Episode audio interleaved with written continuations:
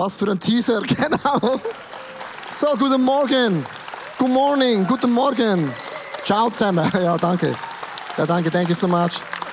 Thank you so much, thank you so much. Appreciate it, thanks. Ja. So, heute ist das erste Mal nach zwei Monaten, wo ich wieder Hochdeutsch spreche. Ich hoffe, es geht einigermaßen. Genau, ich kann nur noch Englisch und Chinesisch und in Zungen sprechen. Genau.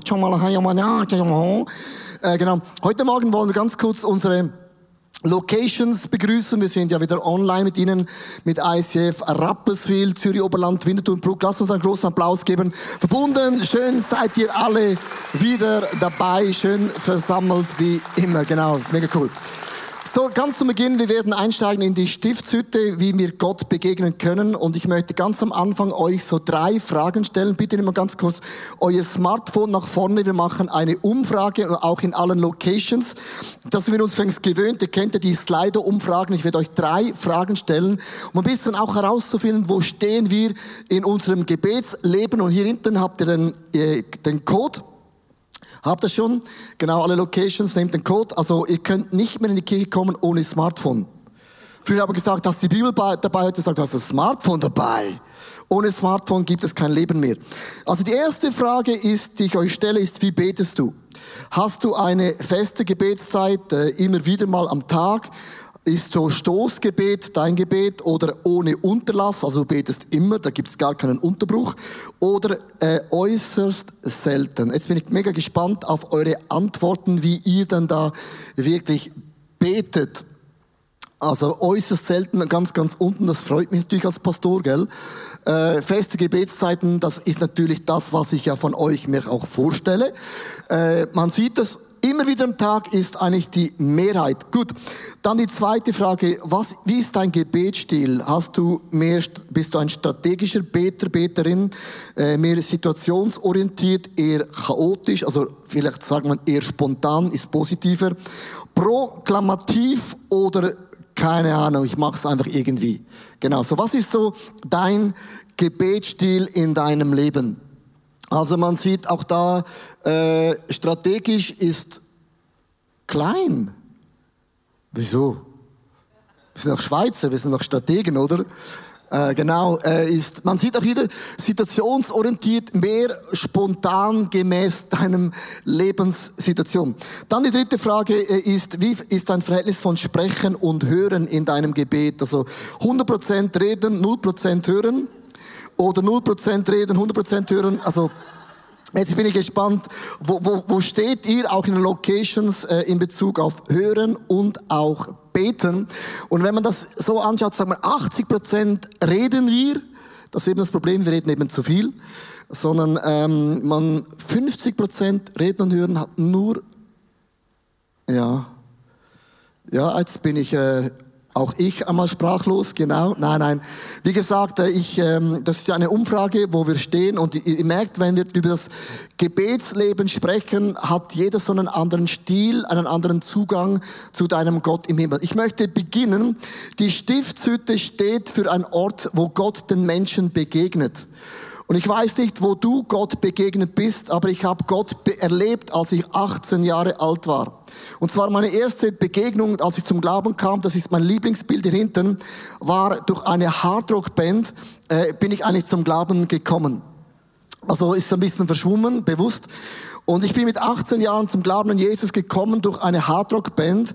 Und meine Frage ist, so bist du zum Glauben gekommen? Also, so hast du zum ersten Mal Gott begegnet. Und wenn du Gott begegnest, geschehen zwei Dinge. Erstens, die Hand von Gott ist über dir. Das heißt, Gott beschützt dich vom Himmel her. Das ist ganz krass. Du hast einen Gott, der dich beschützt und die Hand von Gott führt dich, begleitet dich, motiviert dich. Dein Stecken und Stab sind bei mir, du führst und leitest mich. Also Gott beschützt mich und Gott führt mich. Und wenn Menschen mich fragen, hättest du dein Leben so vorgestellt, wie du heute bist, dann ist meine Antwort immer nein. Gott hat mich geführt in meinem Leben, weil die Wege von Gott und die Gedanken von Gott sind oft nicht unsere Wege und nicht oft auch nicht unsere Gedanken. Wenn ich mein Leben anschaue, heißt dann Slide, wie Gott mein Leben geführt hat über die letzten Jahre. Das ist ganz, ganz krass, wenn man einmal zurückschaut, denkt man plötzlich, wow, da ist schon irgendwie eine rote Linie, wenn man es dann sieht. Aber mein Leben hat aus meiner Perspektive oft so Umwege gemacht. Umwege sind in den Augen von Gott keine Umwege, es sind die direkten Wege. Du hast einen Gott heute Morgen, der dich beschützt und ein Gott, der dich auch führt. Und genau das hat das Volk von Gott erlebt in der Wüste 40 Jahre. Stell dir mal vor, du bist in der, in der Sahara-Wüste. Wenn alle Schweizer haben gejammert, ja, dieses Jahr war mega heiß, die Klimasituation scheint zu funktionieren. Und alle haben gejammert, es war so heiß, 38 Grad, 40 Grad, man konnte nicht mehr schlafen. Zum Glück für die, die in den Bergen Urlaub gemacht haben, da war es immer kühl. Und wenn du das Volk von Gott anschaust in der Wüste, wie hattest du einen Schutz gehabt? Sondern die Wolkensäule Gottes war über ihnen als ein Umbrella, Ella, E, E, under my umbrella, Ella, Ella, E, E. Das war ihr Sonnenschirm für 40 Jahre in der Wüste. Und hätten sie ein Smartphone gehabt, hätten sie gesagt, I like it. I like it. So, was machst du in der Nacht, wenn es dunkel ist? War Gott in der Feuersäule bei ihnen und Gott gab Licht. Er hat sie geführt. Er hat sie geleitet. Er hat ihnen den Weg gezeichnet. Hättest du ein Smartphone gesagt, dieses Mal ein Doppellike für meinen Gott im Himmel. Merkst du? Gott hat geführt und Gott hat geleitet in ihrem wunderbaren Leben. Es heißt in 3. Mose 27, Vers 11 bis 12, wo Gott auf die Idee kommt, eine Stiftshütte zu bauen. Das ist der Ort der Begegnung, wo Gott beschützt und führt. Beschützt und führt. Beschützt und auch führt. Ich selbst werde in meinem Heiligtum unter euch wohnen und nie wieder von euch abwenden. Ich beschütze euch und führe euch. Ich beschütze und führe euch. Ja, ich will bei euch leben, ich will euer Gott sein und ihr sollt mein Volk für immer sein. In dieser Aussage sind zwei Aussagen. Ich beschütze und führe. Beschütze und führe. Beschütze und führe. Beschütze und führe. Beschütze und führe. Wieso sage ich das? Gebet ist nichts anderes zu wissen. Ich habe einen Gott, der mich beschützt und ich habe einen Gott, der führt mich. Einen Gott, der beschützt mich und einen Gott, der führt mich in meinem Leben. Können wir Gott dafür einen Applaus geben? Das ist ein Gott, der beschützt und führt mich. Diese zwei Tatsachen sind für mich mega. Jetzt lass uns ganz kurz mit hineintauchen. Wie hat denn Gott die Stiftshütte gebaut? Das Haus der Begegnung in der Wüste. Gott beschützt und Gott führt. Gott hat zwei Männer auserwählt, durch den Heiligen Geist gesalbt. Bazela äh, war aus dem Stamm Juda. Er kam aus dem größten Stamm. Also Gott braucht auch die Begabten und Starken. Wir haben oft sagen, oft in Predigt, Gott braucht das Schwache, braucht er auch, aber braucht auch die begabten Leute. Das ist auch wichtig. Also wenn du begabt bist, Gott braucht dich auch. Du sagst, ich bin nicht schwach, kein Problem, Gott braucht dich auch. Dann für die Schwachen ist Oliab aus dem Stamm Dan, den kleinsten Stamm überhaupt. Jetzt achtet mal, Namen haben im Alten Testament eine Bedeutung. Zum Beispiel, mein Name Leo bedeutet Löwe, König, wie der Lion King. Leo König, so mein Name und dann noch Bigger ist dann eh klar. So, das ist mein Name. Ich kann nichts dafür, ist einfach, das ist ein sachliches Feedback. So. Aber Bazela bedeutet im Schatten Gottes. Im Schatten Gottes. Das bedeutet, der Schatten Gottes bedeutet, Gott beschützt euch. Gott beschützt euch jeden einzelnen Tag. Die haben die Stiftshütte angeschaut, die wussten, wenn die Wolkensäule da ist, das ist die Aussage, Gott beschützt uns. Und dann der Name Oliab bedeutet, mein Zelt ist der Vater.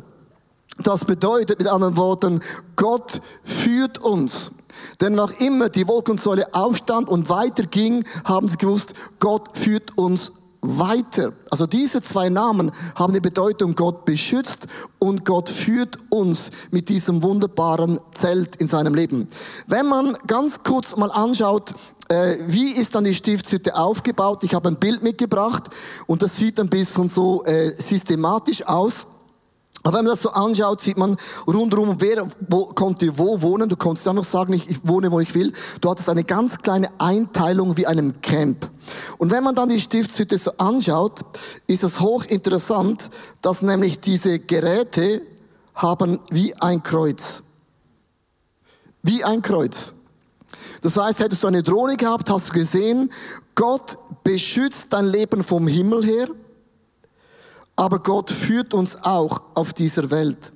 Und wenn man das nächste Bild anschaut, wenn man anschaut, wie haben sie dann gewohnt, sieht man auch wieder von der Drohne ohne Kohl, dieses Kreuz war schon im Alten Testament sichtbar. Wo ist Jesus? Schon in der Stiftshütte hat Gott Symbole eingebaut, um Leuten zu sagen, vom Himmel her beschützt euer Gott euch. Und Gott führt euch auf diese Welt jeden einzelnen Tag. Und die Stiftshütte ist voll geprägt mit diesem Bild. Gott beschützt, Gott führt. Gott beschützt, und Gott führt. Lasst uns in diese zwei Gedanken eintauchen. Erstens mein Dankesgebet. Ich habe einen Gott in meinem Leben, der führt mich. Psalm 100, Vers 4. Geht zu seinen Toren ein mit Dank, zu seinen Vorhöfen mit Loben, dankt ihn und lobt ihn in seinen Namen. Hier spricht sie von der Stiftshütte. Also wir gehen mit Dankbarkeit in die Stiftshütte hinein. Und jetzt kommt der Punkt, wenn ein Jude aufsteht oder die Juden aufstehen, die haben Rituale, ein Volk der Rituale. Wenn die aus dem Haus gehen, berühren sie den Türrahmen und sagen, Gott, segne meinen Eingang und segne auch meinen Ausgang. Mit anderen Worten, jeden Tag, wo du aus dem Haus gehst, berühre den Türrahmen und sagst, Gott, segne meinen Eingang und auch meinen Ausgang. Alles, was ich heute tue, segne mein Leben, segne meine E-Mails, segne meine WhatsApp, dass ich mich nicht verschreibe. Gibt auch die, die, die Korrekturhilfe ist manchmal oft eine keine Hilfe, sondern eine Verhilfe. Ja, manchmal habe ich Dinge geschrieben, geschrieben wollte ich gar nicht schreiben.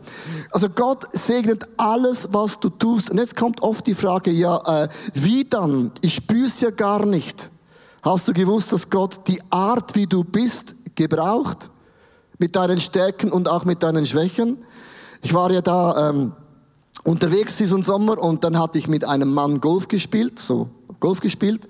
Und ich habe dann versucht, ihn gewinnen zu lassen, ging aber leider nicht, weil ich war besser. Und dann haben wir so, ich habe so gerne so Gespräche und irgendwann sage ich aus, aus Witz zu ihm aus dem heiteren Himmel, gell, schaust nicht, dass du zu viel trinkst.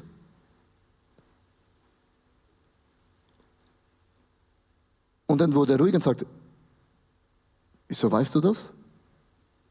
Ich, ja, ich habe nur einen Witz gemacht. Das war so ein Männerwitz. Dann laufen ihm Tränen runter. Und sagt er, seit zwei Jahren bin ich alkoholsüchtig. Das weiß nicht mal mein Pfarrer. Und ich habe gedacht, ey, krasse. Ich habe mir gar nichts dabei überlegt. Ich möchte mit der Geschichte sagen, manchmal überlegst du dir nichts und Gott gebraucht es auch. Du kannst auch mit dich nichts überlegen, Menschen verletzen, gebraucht Gott auch, dass Menschen lernen zu vergeben. Aber ich möchte mit dem sagen, Gott gebraucht alles. Das heißt, du brauchst in deinem Gebet das Bewusstsein, wenn du heute aus deiner Wohnung rausgehst. Gott führt dein Leben. Gott gebraucht sogar deinen Humor, sogar deine Schwächen, sogar deine Stärken, um Menschen zu berühren. Wie oft hast du während dem Tag einen Blitzgedanke, wo Gott plötzlich einen Gedanken reinbringt und geht wieder raus? Gott führt dein Leben mehr als du denkst. Das ist ein Bewusstsein, wenn ich rausgehe. Gottes Gegenwart ist immer, immer bei mir. Und jetzt ganz interessant, wenn man jetzt mal diesen Vorhof anschaut, in 2. Mose 27, Vers 16, gibt es ja eine Eingangstüre. Und wenn man das so liest, denkt man, ja, super, Gott hat so mit den Farben. Vom Eingang ist ebenfalls ein Vorhang angebracht. Zehn Meter breit, bunt, kunstvoll gewerbt aus violetter, purpurronen und karmesinroter Wolle und feinen Leiden. Ihn halten vier Holzpfosten und Bronzesockel. Und wenn man jetzt mal den Eingangsbereich mal zoomt und mal die Farben anschaut, haben Farben immer eine ganz krasse Bedeutung in der Bibel. Für mich ist es einfach, wenn du jetzt nicht farbenblind bist, äh, denkst du, ja, schöne Farben hätte man auch anders machen können. Es gibt ja verschiedene Stile, oder? Aber wenn man so die Farben anschaut, ist allein in diesen Farben von Gott eine Botschaft. Jesus sagt, ich bin die Türe. Wer durch mich hineingeht, der wird nie mehr von Gott verstoßen werden. Das heißt, der Eingangstüre in das Haus der Begegnung waren zehn Meter vier Farben. Und wenn man diese vier Farben anschaut, gibt es verschiedene Zugänge, wo du jeden Tag mit Gott begegnen kannst. Ich habe eine Liste gemacht, kannst ganz kurz ein Foto machen. Diese vier Farben haben ein Symbol für die vier Evangelien und die vier Gestalten, die man in der Offenbarung findet. Und man kann jede Farbe einem Evangelisten zuteilen. Das ist hochinteressant. Man sagt, der rote Purpur, der steht dafür, für Jesus ist ein König. Und Matthäus im Evangelium sagt immer, Jesus ist ein König. Und er ist in der Tierwelt der Löwe. Denn Markus ist Karmesin, das ist das Opfer, der Stier. Dann haben wir den Lukas, das ist so ähm, ein Mensch. Und dann ähm, der Adler steht für Johannes, der purpurblaue himmlische. Und wenn man diese Farben anschaut, hat Gott eine Botschaft. Es denkt, was ist die Botschaft? Jedes Evangelium bringt dir eine andere Nuance von dem Gott im Himmel. Das heißt zum Beispiel, ich hatte in den letzten sechs Monaten äh, nicht meine beste Zeit gehabt. Im Dezember starb Susannas Vater plötzlich eine Woche vor, vor Weihnachten. Äh, unsere Worship-Leiterin ist zu Jesus in den Himmel gegangen, dann gab es ein halbes Jahr, gab es so viele Rückschläge in meinem Leben. Und ich habe gedacht, Gott will mich irgendwie zerbrechen. Und wenn du in einer Phase drin bist, dann kommt eine Frage, wie begegnest du dann Gott? Wenn du Niederlagen erlebst, Todesfälle erlebst und es ist kein Wunderjahr gewesen, wo Gott hat Wunder gemacht und Wunder gemacht, sondern Niederschläge, Niederschläge, dann ist eben das Lukas-Evangelium das Evangelium, wo am meisten dann zu dir spricht. Das ist nämlich, Lukas beschreibt, Jesus hat eine menschliche Seite. Er sieht dein Leiden. Er hört dein Schreien. Er fühlt mit dir mit. Er war wie ein Mensch, doch er blieb ohne Sünde. Und dann ist das Lukas-Evangelium einen Zugang, wo du merkst, Gott tröstet mich. Verstehst du? Gott ist mit mir. Und diese Farben ist genau das, was ich brauche. Wenn du eine Niederlage in deinem Leben erlebst, ist das Markus-Evangelium der Killer. Da steht drauf, Gott macht immer Wunder. Und du denkst, ja super, äh, in meinem Leben ist alles scheiße. Verstehst du, was ich meine? Dann ist das Markus-Evangelium, dieser, dieser Vorhang, nicht dein Vorhang jetzt, sondern der zerstört dich sogar noch, weil das ist keine Hilfe. Merkst du? Und dann irgendwann habe ich gemerkt, in diesem ganzen Leiden drin ist Matthäus, Jesus doch ein König. Er hat das letzte Wort in meinem Leben. Er weiß, was er tut. Er ist ein König. Und wenn du das verstehst, brauchst du plötzlich den Johannes-Evangelium. Ich brauche wieder eine Vision. Und wenn du eine Vision hast, dann ist das Markus-Evangelium von Zeichen und Wunder wieder dein Evangelium. Merkst du, also jedes Evangelium hat einen anderen Zugang für deine Situation in deinem Leben. Wenn du krank bist, dann lies bitte das Markus-Evangelium. Gott macht Wunder. Gott kann und Gott ist und Gott wird immer. Versteht ihr, was ich meine? Und diese Vorhänge sagen dir, jedes Evangelium hat einen anderen Zugang und das ermutigt dir in dein Leben, dermaßen mit deinem Gott im Himmel nach vorne zu gehen. Ich sage, man braucht ein Gebetsritual. Gebetsrituale sind mega wichtig. Und zwar, äh, ich habe im Sommerurlaub ähm, was gelesen über Schlafen. Und ich habe ein Bild mitgebracht. Äh, wenn du schläfst, gibt es ja ganz verschiedene Schlafphasen. Genau, Schlafphasen. Und ich möchte nicht auf die Schlafphasen eingehen, sondern wenn du schläfst, gibt es verschiedene Phasen. Aber der Moment, wo du aufstehst, sagen Wissenschaftler und Psychologen, bist du am allermeisten empfänglich. Darum haben viele Menschen, wenn du, wenn du unter der Dusche bist am Morgen früh, haben die meisten Leute die besten Ideen. Jetzt hast du gedacht, ist es das Duschwasser oder das Shampoo? Nein, es ist psychologisch, du bist am allermeisten offen um empfänglich. Und jetzt überleg dir mal, wenn du aufstehst und diesen paar Momente du am meisten empfänglich bist, dann mach ein Ritual, wenn du schon empfänglich bist, dass das Wort von Gott als allererstes in deine Seele, in deinen Geist hineinlässt. Nicht das erste und aufstehst, schauen, äh, WhatsApp. Insta-Stories, Like oder nicht Like Kommentare. Lass das nicht das erste in deinem Leben sein, sondern wenn du aufstehst, dann öffne dich als allererstes mit einem von diesen vier Evangelien, mit einem von diesen vier Vorhängen, wo dir bewusst macht, Gott beschützt heute mein Leben, Gott führt mein Leben, Gott beschützt und Gott führt, Gott beschützt und Gott führt und ich nehme das auf in meinen Geist. Ich hatte äh, vor ein paar äh, Monaten, besser gesagt, hatte ich so eine Gebetszeit gehabt, auch am Morgen früh, mein Ritual. Und ähm, ganz kurz für die Leute, die nicht gerne Bibel lesen. Mein Sohn hat mich auf eine Idee gebracht. Der ist auch faul. Es gibt die U-Version, hast du gewusst? Die liest die Bibel für dich vor. Hier ist äh, ein, ein, ein Beispiel. U-Version, kannst du einen Kaffee rausholen morgen? Klickst U-Version, Psalm 23, Hochdeutsch, puh, rein. Psalm 23. Ein Lied von David. Ist einfach ein bisschen langsam, aber Der Herr ist mein Hirte. kannst trinken für die, die faul sind. Nichts wird mir fehlen. Liest er alles vor. Salmos capítulo Für 23. die Latinos El Señor es mi pastor. mit äh, Leidenschaft Nada ein me bisschen morgen faltará. früh. En verdes pastos me hace descansar. 诗篇 Und 第 jetzt noch 二 für 十三 1,3 篇。 Milliarden Menschen 耶 Chinesisch. 和华是我的牧人，为什么讲我必哦不会缺乏。他使我躺卧在青草地上， Merkst du, je- je- jeden Morgen früh hört mein Sohn U-Version und lässt einfach die Bibel lesen, ganz früh als aller, alles Erste. Das ist dann Zugang zu bewusst machen, Gott beschützt und führt mein Leben. Also, ich hatte vor ein paar Monaten auch mein Ritual morgens früh und ich habe von Gott eine Idee bekommen, dass ich den Sommerurlaub dieses Jahr anders machen soll. Ich soll Urlaub in der Schweiz machen. Habe ich noch nie gemacht, weil es hat zu viel Schweizer. Und man weiß nie, ob es schön ist oder nicht, aber dank dem Klimawandel ist es ja immer schön. Und ich habe den, jetzt musst du hören, ich habe den, den Eindruck gehabt, ich sollte zwei Motorräder für meine Kinder kaufen. Und ich solle einen Klettersteige- und Motorurlaub machen. Hast du auch schon Ideen von Gott gehabt, aber kein Geld? Das war eine der Ideen. Ich habe gesagt, Gott, geiler Gedanke. Wer soll das bezahlen? Wer hat so viel Geld? Ich habe Gott, ich habe keine Kohle, um Motorräder zu kaufen. Aber der Punkt ist das, was Gott bestellt, bezahlt er auch.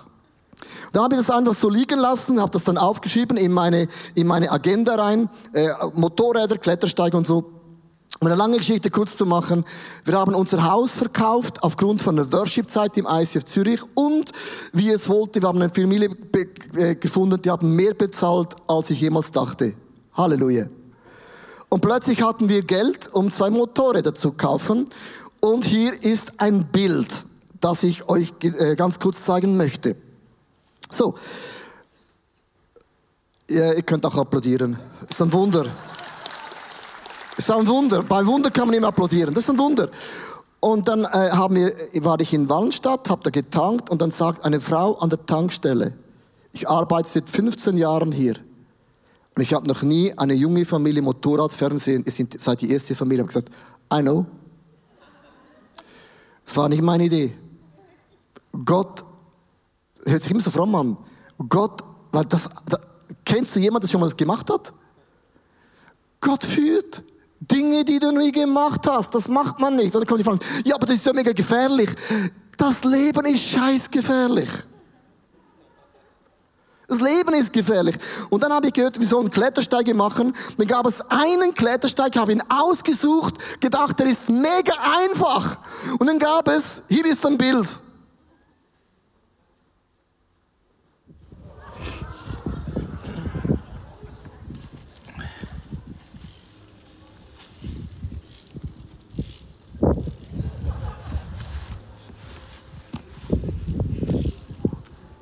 Oh my gosh. Biggest challenge.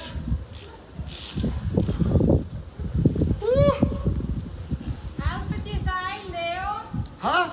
Helfen die Feste sein? Ja.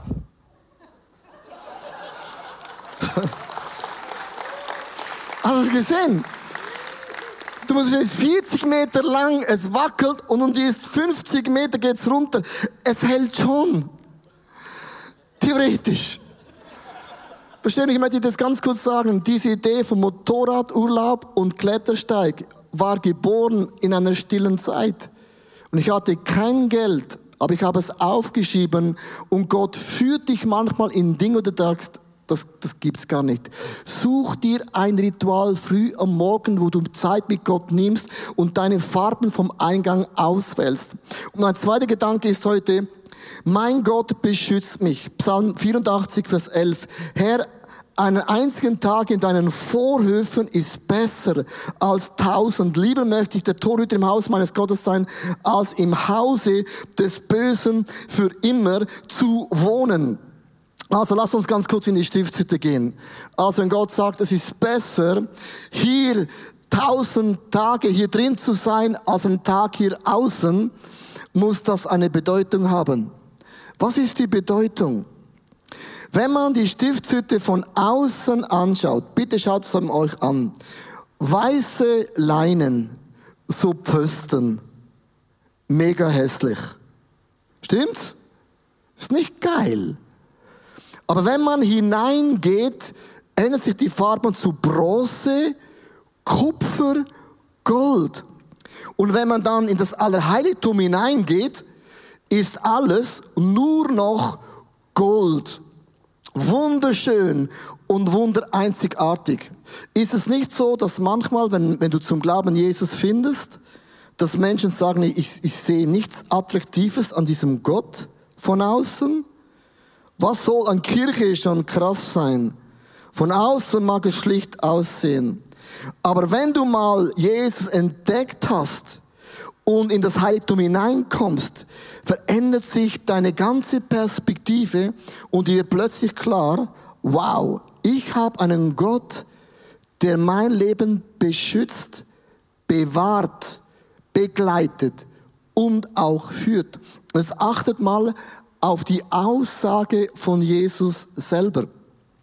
Jesaja 53, Vers 2. Er, das heißt Jesus, war weder stattlich noch schön. Nein, wir fanden ihn unselig. Er gefiel uns nicht. Wie das Äußere der Stiftshütte ist überhaupt nicht so. Wow! Amazing! That's flipping unreal. Oh my gosh. Oh la la, oh la la. Von außen mag dein Glaubensleben nicht was sein, sagt, boah, krass. Aber wenn Jesus mal in dir drin wohnt, hast du eine ganz, ganz andere Perspektive.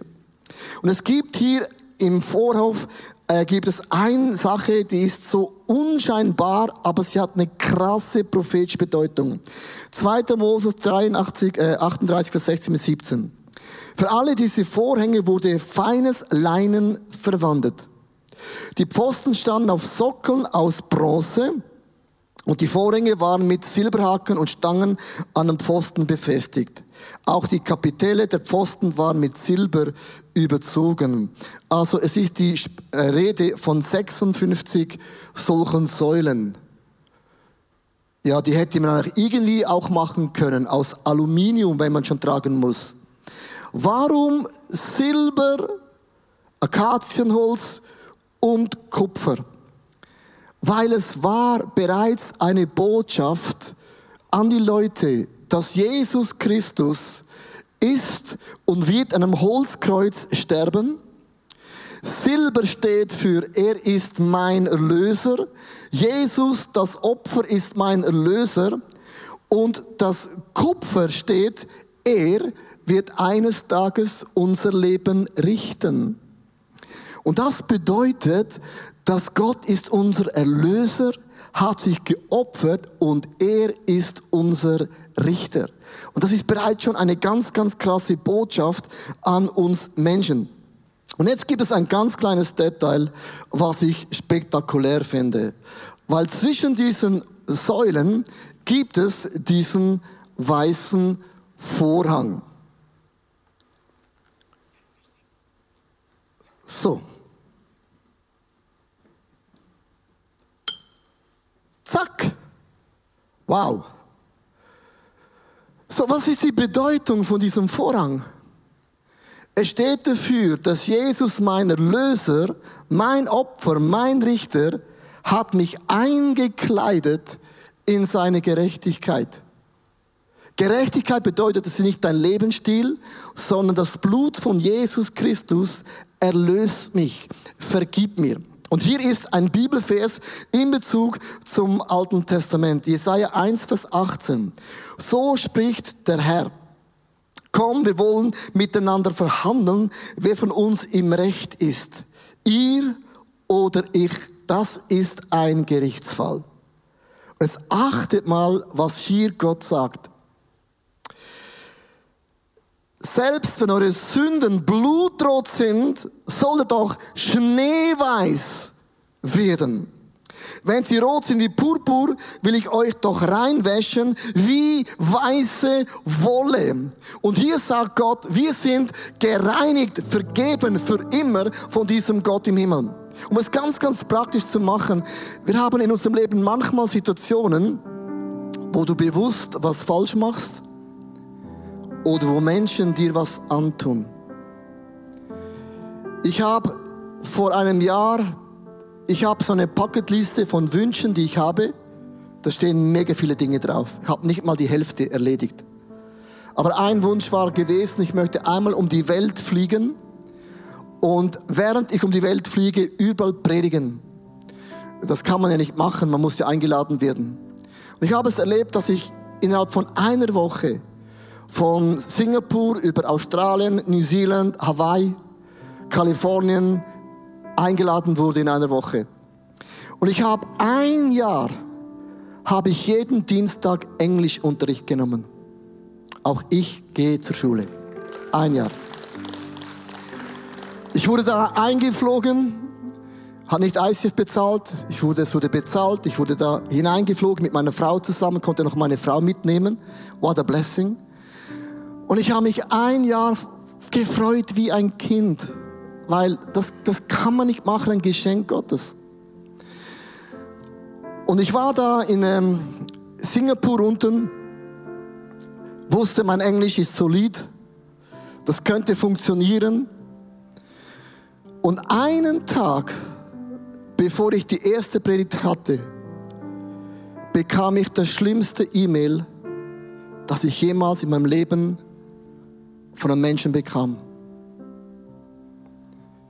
So primitiv. Also nicht mal der Teufel ist so gemein. Das waren Worte drin, die habe ich noch nie in meinem Leben gehört. Und ich saß im Hotel in Singapur und ich bin jetzt doch 50 Jahre alt. Ich habe vieles erlebt. Mir liefen die Tränen runter. Und ich habe gedacht, Teufel, du bist einfach ein Arschloch. Gott erfüllt meine Bucketlist und ich habe ein Jahr trainiert und ich habe mich gefreut. Aber es scheint, dass der Teufel nicht einen Moment dir etwas gönnt. Und ich habe das meiner Frau erzählt und ich habe ihr das E-Mail gezeigt und sie hat gar nichts mehr gesagt. Wieso erzähle ich dir das heute? Nicht um zu jammern, sondern es gibt Momente in deinem Leben, die sind gemein die sind sogar primitiv. Und ich habe mich in Singapur wortwörtlich eingewickelt in Jesus. Und ich habe gesagt, Jesus, du bist meine Gerechtigkeit. Ich bin nicht hierhin geflogen, um mich verdammt zu fühlen. Ich bin nicht hierhin geflogen, du hast ein Wunder gemacht, um hier zu jammern, sondern Jesus, du bist meine Gerechtigkeit. Erlöse meine Gedanken. Du bist für mich gestorben, auch für diese Person vom E-Mail und du bist meine Gerechtigkeit. Und ich habe mich da in Singapur eingewickelt in die Gerechtigkeit Gottes. Und am nächsten Tag bin ich aufgestanden und ich habe das E-Mail gelöscht. Halleluja für den Delete-Button. Das ist ein Segen. Habe es nicht gespeichert, habe nicht zurückgeschrieben, sondern ich habe zu Gott gesagt, die Weltreise, die muss ja abgefahren werden. Wenn der Teufel so tut. Und ich möchte jetzt sagen, du hast Momente in deinem Leben, wo der Teufel genau weiß. Und er braucht immer Menschen. Und das ist das Perfide. Und das tut mega weh. Dieser weiße Gerechtigkeits bedeutet, Jesus, auch wenn ich Dinge verbocke, er ist meine Gerechtigkeit. Und alleine in dieser Stiftshütte drin zu sein, hat sich schon gelohnt, weil ich weiß, ich habe einen Gott, der beschützt mich und er führt mich. Ich möchte euch einladen, auch in der Location ganz kurz deine Augen zu schließen. Ich möchte ein Gebet beten. Vielleicht bist du hier und sagst, ja, den Schutz Gottes habe ich gar nicht erlebt. Statt dass es besser geworden ist, wurde es nur noch schlimmer. Wo ist Gott, der Zeichen und Wunder? Gott hat verheißen, dass er uns beschützt und in das Reich von Gott hineinträgt. Weil unsere Bestimmung ist immer der Himmel und nie alleine diese Erde. Andere haben erlebt, dass Gott gesprochen hat, du hast es aufgeschrieben und es scheint, dass du einen Monster-Umweg in deinem Leben gehst. Umwege sind keine Umwege in den Augen von Gott, es sind direkte Wege. Und es kann sein, dass du dich heute einwickeln musst in diese Gerechtigkeit Gottes dass er dir vergeben hat, dass er für dich ist. Und Jesus, hier bin ich. Danke für diese so viele Symbole, dass du mein Leben beschützt, dass die Hand Gottes über, um und unter mir ist. Danke, dass ich weiß, getragen von allen Seiten. Du hast versprochen, dass du mich durch die Ziellinie tragen wirst. Und ich danke dir, Jesus, dass du mich führst, dass du sprichst, dass ich Ohren habe, der hört, was du sagst. Und du löst deine Versprechungen ein. Und danke, Jesus, dass ich mich einkleiden darf in den Mantel der Gerechtigkeit, dass du mich beschützt geführt und gereinigt hast. Ich möchte im Moment einfach ruhig sein, wo du dich vielleicht in dieses weiße Gewand einwickelst. Vielleicht fühlst du dich schuldig, hast versagt, fühlst dich nicht gebraucht, nicht geliebt, nicht getragen. Dann wickle dich jetzt ein. Was rot ist, wird schneeweiß.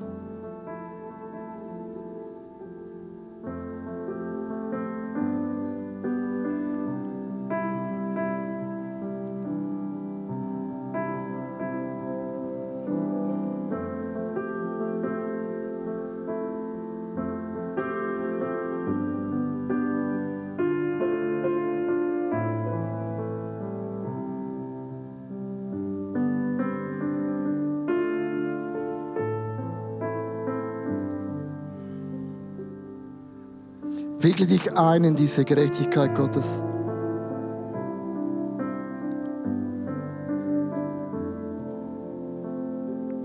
Ich lade dich ein im nächsten Lied. Du kannst sitzen bleiben, du kannst aufstehen. Singe zu deinem Gott, der dich beschützt. Zu deinem Gott, der dich führt. Ein Gott, der dich einwickelt in seine Gerechtigkeit.